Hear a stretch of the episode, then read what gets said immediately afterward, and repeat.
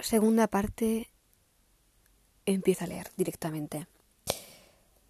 Me creo todo lo que la gente me dice y siempre acabo decepcionada.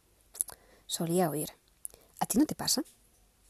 Claro que sí, pero con 23 años sabía defenderse mejor, y la única alternativa, además de confiar en la gente, es convertirse en alguien que vive siempre la defensiva, incapaz de amar, de tomar decisiones, culpando siempre a los demás de todo por todo lo que sale mal. ¿Qué gracia vivir, qué gracia tiene vivir así? Todo el que confía en sí mismo confía en los demás, porque sabe que, cuando le traicionen, y lo traicionarán, forma parte de la vida, será capaz de, devolver el golpe. Parte de la gracia de la vida está precisamente en eso, correr riesgos. ¿O no? Así que chicos, confiar en vosotros y correr riesgos.